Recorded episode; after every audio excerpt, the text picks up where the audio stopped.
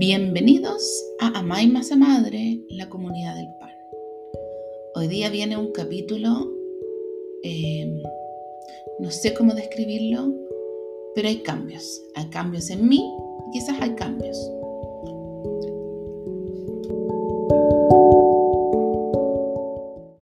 Bueno, ¿les cuento mis cambios? Ay, vendí todo, vendí todo lo que había en esta panadería. Y, no por un tema de, de que quiero hacer un cambio.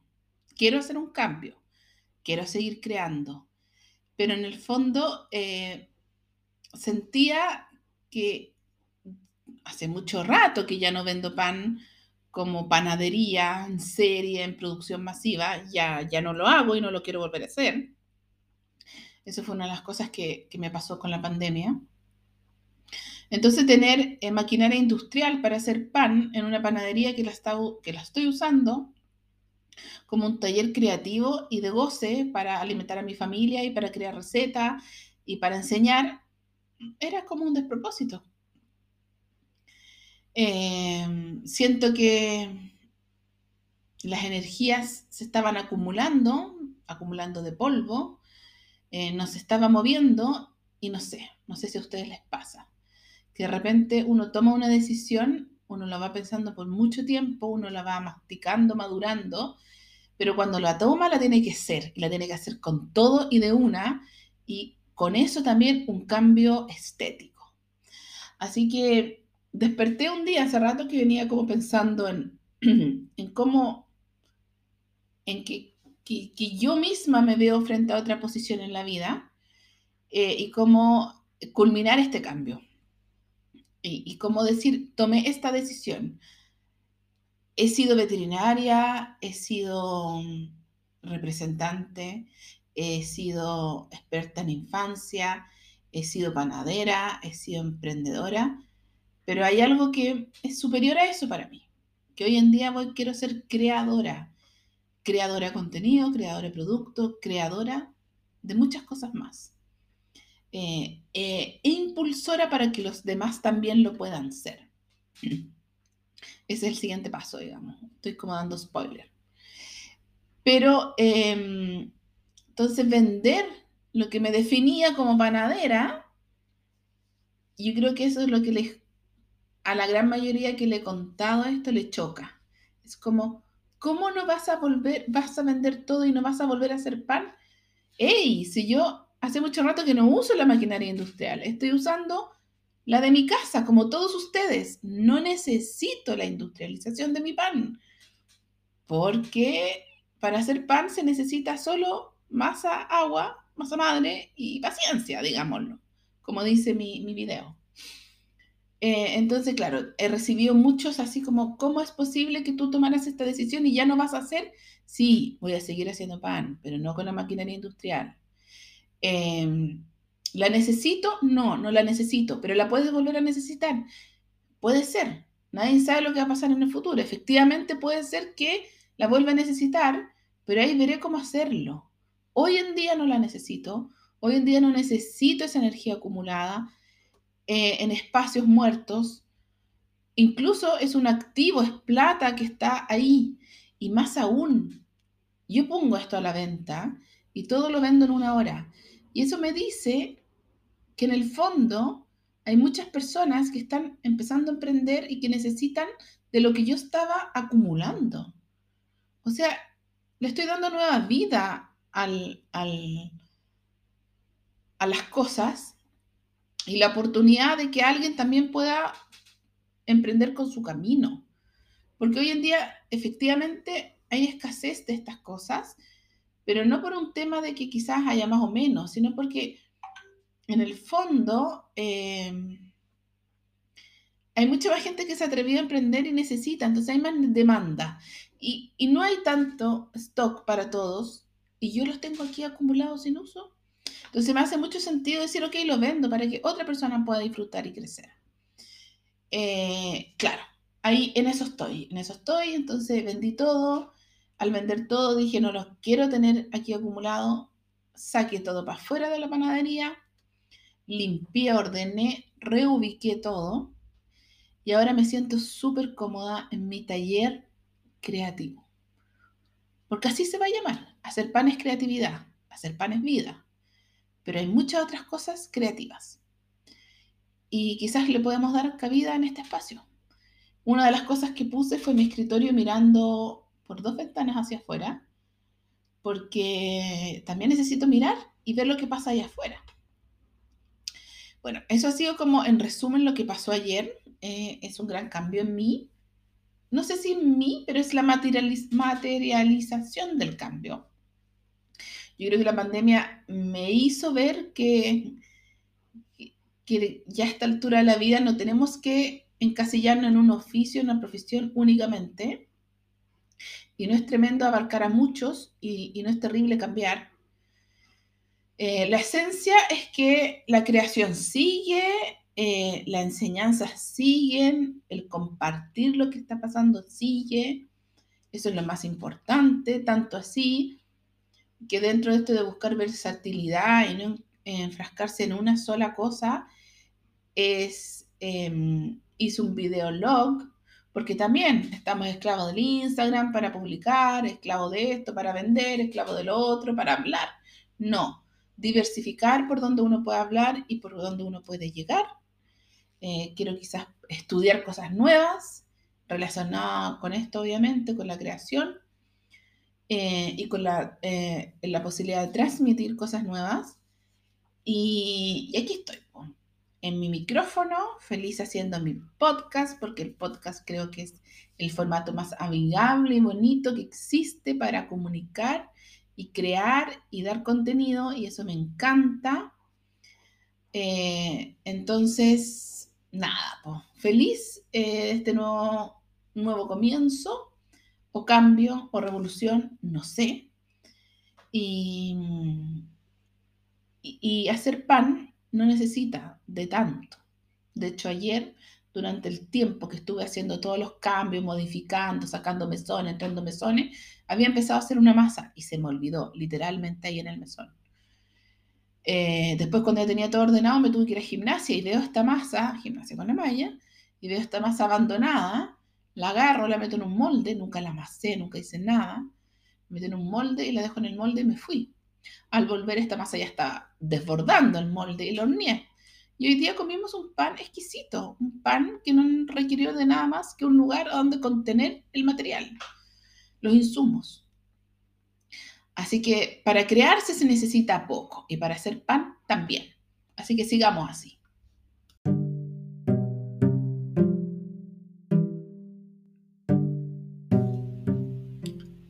Vamos por la receta de la semana.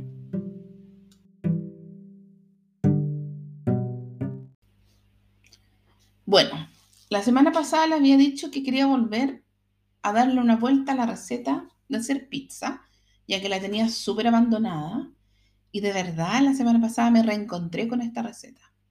Hacer pizza no es más allá que hacer una masa muy similar a la masa de un pan o gasa. Em, no, tiene mayor dificultad y lo único que tienes que hacer es, em, en vez de hacer formar y meter al banetón, puedes formar tus bollos de al menos 300 gramos y refrigerar por hasta 5 días incluso. Entonces puedes ir sacando una masita cada vez que hagas tu pizza. En este caso yo hice como 7, 8 pizzas, tuvimos visita y me reencanté con esta gracia que tiene hacer pizza, es que tú la haces en el momento y la metes al horno si tienes un horno power de pizza, demora 5 minutos y está lista. Y más encima, como tiene tanto sabor la masa por la, el prolongado eh, tiempo de fermentación en frío que tiene, es muy sabrosa que no necesitas muchos ingredientes para que sea un éxito. De hecho, basta con una buena salsa tomate, eh, un buen queso y dos, tres ingredientes al azar. Por ejemplo, tomate y albahaca, un poco de, nosotros le ponemos de repente ricota con aceitunas y, pocos ingredientes, la pizza no muy sobrecargada, eh, con unos bordes bien definidos que se inflan al, al hornearlo en el fondo y da un sabor y un aroma y es muy entretenido porque estás haciendo comida y saliendo comida todo el tiempo. Lo que sí eh, me preocupé para hacer pizza es la salsa. Creo que es súper importante hacer una salsa exquisita y hacer salsa tomate en vivo, como dijeron mi invitado en ese día, es entretenido. Lo que yo hago en general es con una olla de fierro, que tenemos porque hacemos pan, pelo el tomate y lo pongo en la olla de fierro con muy poquito aceite para que no queme en el fondo y le doy todo el calor que dé como un efecto de horneado en la olla para que el tomate suelte su aroma. Y luego de eso le pongo los aliños, ponte tú, yo le pongo solamente cebolla en pluma o bien picadito, aceite de oliva y un poco de sal con aromas y la dejo cocinar lentamente hasta que el tomate se deshace. Y en ese minuto la salsa está lista. Algunos le ponen un poquito de salsa italiana extra para darle como más consistencia. Incluso le puedes poner un poco de sémolo, algo que le dé un poco más de pesadez a la salsa. Yo en general no le hago nada. Y listo, directo a la pizza y, queda muy, muy rico. Así que quiero hacer un video muy prontito de cómo hacemos pizza. El problema mío es que como estoy haciendo todo yo, en general la gente que me rodea solo come, nadie me filma ni saca fotos. Y aparte que soy mañosa, para estamos con cosas, eh, me gusta buenas fotos, me gusta buenos ángulos y para eso hay que dedicar y saber en el fondo desde dónde, desde qué perspectiva es mejor la foto. Y termino sacando nada de foto, o una o dos, y, con las manos con comida es difícil estar con el celular.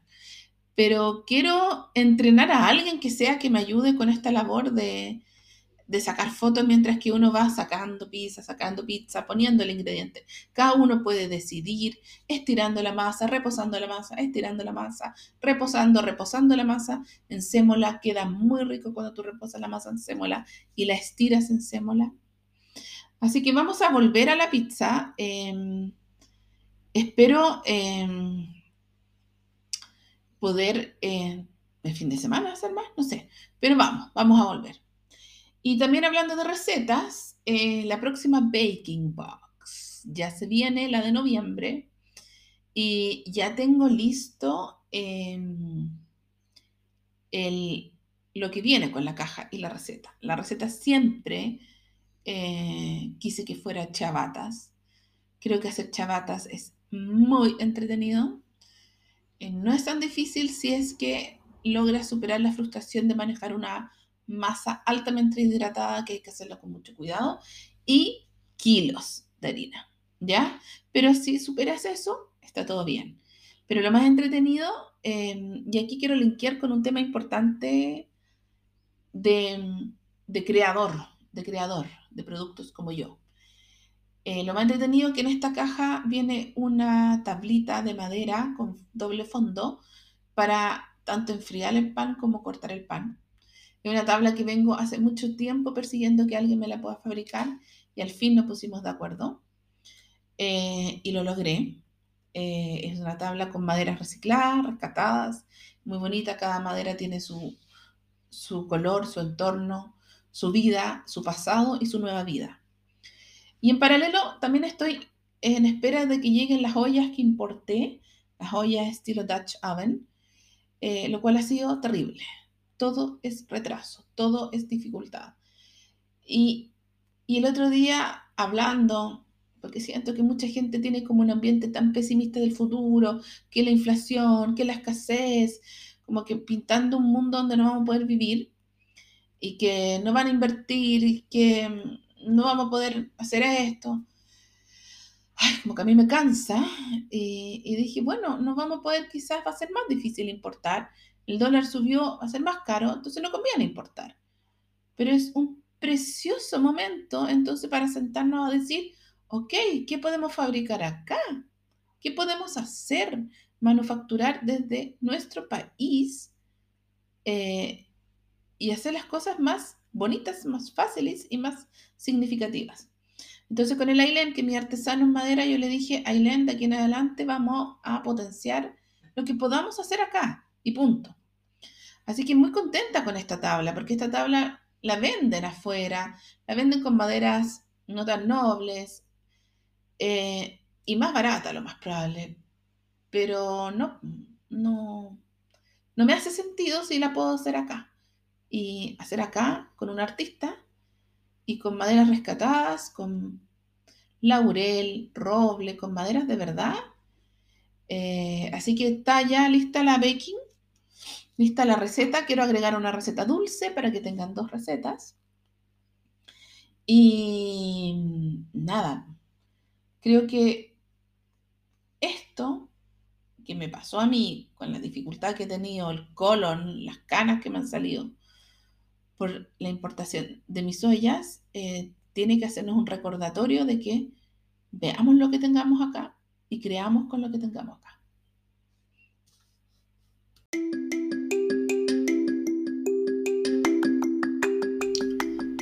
Algunos consejos de temporada.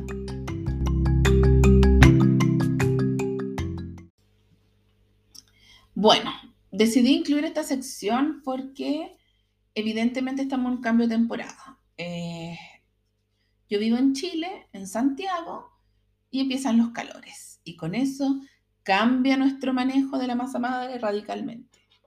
Si en invierno estábamos batallando por darle calor y dónde meter nuestra masa madre para que crezca, que el horno, que el baño María, que la yogurtera, que dentro del microondas con un vasito de agua caliente, que mm, adentro del auto, que abrigarla con una bufanda, infinidad de consejos que uno recibe y tips para los demás. Em, ahora pasa lo contrario. Ahora rápidamente tenemos una masa madre que crece muy rápido, que rápidamente deja de ser activa porque ya se comió todos sus alimentos, las levaduras, que se vuelve ácida, em, que el pan lo hacemos y se sobrefermenta.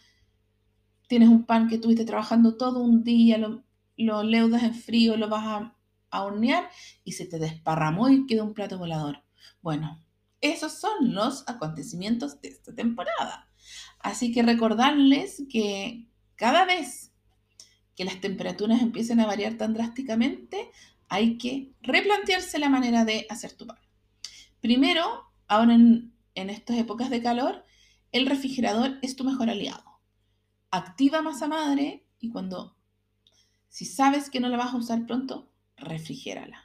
Refrigérala, ojalá en vías de activación. Así que tú la saques del refrigerador cuando la quieras usar y, termine de activarse. Eh, y los panes, menor tiempo de pliegue. Yo le pongo mayor tiempo de autólisis y menor tiempo de pliegue. Y em, siempre observar la consistencia. Siempre. Cuando se va a empezar a perder consistencia es porque ya tu pan se sobrefermentó. Así que atentos a estos nuevos cambios climáticos.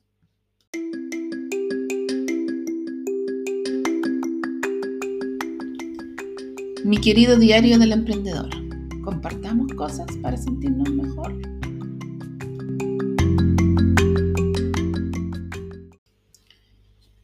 Bueno, queridos emprendedores, la semana pasada creo Em, me llegó un mensaje, no, no fue un mensaje, fue así. Domingo. Ni siquiera, sí, domingo, nueve de la noche. Yo estaba ya ordenando las últimas cosas en la cocina para irme a acostar y me tocan el timbre. Y yo voy y digo, aló. Y me dicen, hola, me contaron que aquí venden pan de masa madre. Y yo que ya eso me molesta, me enoja, como les conté anteriormente, me empezó a subir como la rabia lentamente. Y le digo, hace más de un año que no vendo pan. Y menos vendería un pan un día feriado y a las nueve de la noche. ¡Ay, que me habían dado el dato! Bueno, mal le dieron el dato, le dije. Pesada, enojada, furiosa aparte de lo que a mí me molesta, eh, que yo tomé una decisión hace más de un año y la gente igual viene a preguntar, porque lo que me molesta es que esto es mi casa. No hay ni un miserable cartel que diga ni aquí se venden pan. Nada, es una casa cualquiera. Entonces, ¿en qué minuto que hago mi reflexión, las personas piensan que los emprendedores tienen que estar disponibles vendiendo su producto 24/7. Una cosa es que tengamos que estar pendiente y que existe esta falsa eh, impresión de que empresario, empresario, un emprendedor es 24/7, que no para, que no descansa, que está siempre en torno a su negocio. Que es verdad, dicho de hecho. Uno siempre está en función de su negocio, siempre está contestando, ideando, creando, pensando, ¿ya? Siempre. Pero eso es muy distinto que uno esté 24/7 disponible al cliente. Eso es una legua de distancia. Entonces ahí es donde me viene la rabia, porque en el fondo existe socialmente esta percepción de que un emprendedor tiene que deberse siempre a su clientela. Y lo compartí en mis redes sociales. Y la cantidad de mensajes que, que llegaron de emprendedores con esta misma sensación me abrumó. Y sobre todo una frase que me, me hizo como ruido, siempre con miedo a las funas. Y es verdad, porque cuando alguien llega y te pide algo imposible para mañana y lo más barato posible o para una hora más, uno tiene que decir que no. Uno tiene que saber decir que no y poner límites claros. Uno tiene que saber también comunicar los límites claros. Pero hay muchos que tienen miedo a que al uno ser así, viene primero lo que te juzgan socialmente, decir, ay, no es que quería emprender y igual es flojo porque no hace, uno le pide cosas y no las hace. Entonces no sé si tiene tanta ganas de emprender o quiere estar en la casa, mejor. Sobre todo las mujeres, para que estamos con cosas. Las mujeres esto se multiplica por 10.000. O sea, ay, ella no quería emprender si está en la casa de pura floja. Todas esas cosas, ¿ya? Pero está el miedo mayor a que alguien te pueda funar y usar todas sus redes sociales y decir, ah, yo le compré a Juanito y no me cumplió. Yo le pedí algo súper sencillo a Juanito, pésimo servicio. Y lo hizo todo mal. Y es verdad, uno vive con esta cuestión de la miedo a la funa. O que alguien pueda decirte algo y, y difundir entre sus cercanos, o si alguien tiene algo más de seguidores, o que alguien tome este, lo republique. Uno vive un poco con este miedo. Así que primero, primero que nada, dale un abrazo gigante, sororo, a todas las emprendedoras y emprendedores, sobre todo a las emprendedoras porque yo creo que se juzga mucho más a la mujer. Y invitarlos a todos, a todos, a empezar a fijar sus límites. Así como ponemos pilares en nuestra marca que nos sostiene y nos identifica como marca, tenemos que poner nuestros pilares que nos identifican o que podamos comunicar lo que nosotros somos. Y en esta comunicación hay que ser sumamente claro en dónde están los límites. Y aquí hablo de pura patuda porque yo jamás he podido poner límites claros y es algo que me pesa. Me pesa porque mi mente no descansa pensando en que soy ambigua en mi comunicación.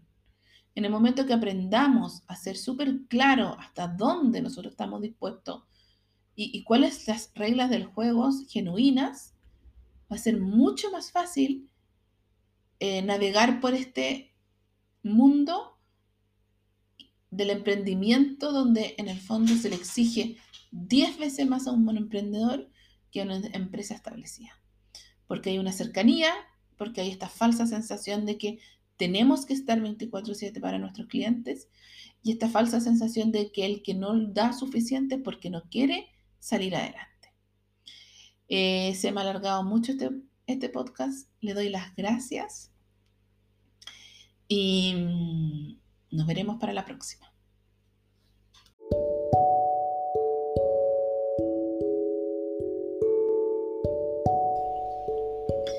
Y para todos que me han escuchado, recordarle lo siguiente. Me pueden encontrar ahora en YouTube con eh, un videoblog si quieren saber un poco más de mi vida. Aparte de eso, obviamente estoy siempre integrando contenido a través de mi Instagram, arroba madre Y por sobre todas las cosas, tengo una página web donde vendo y tengo tutoriales y recetas y todo para que ustedes aprendan a hacer su pan en casa que es www.amaismasamadre.cl. Y por supuesto, mientras más me gusta, comentar y cosas positivas, mejor. Gracias.